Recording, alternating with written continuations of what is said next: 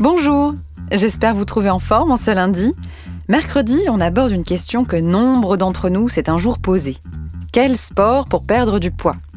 Guillaume Canesson, coach sportif spécialisé dans la transformation physique, nous explique comment s'y prendre quand on veut intégrer la pratique sportive dans sa démarche de perte de poids. Est-ce qu'il y a des sports plus propices que d'autres pour perdre du poids? Mais tu veux, tu veux la solution miracle Bah en fait. oui, bah Bah, oui, évidemment, comme tout le monde. Eh ben c'est. Mais je l'ai. Je pense que je l'ai. c'est faire un sport, ou plutôt j'ai envie de parler d'une activité physique qui te fait plaisir. Ça sera la meilleure activité physique euh, qui soit pour toi.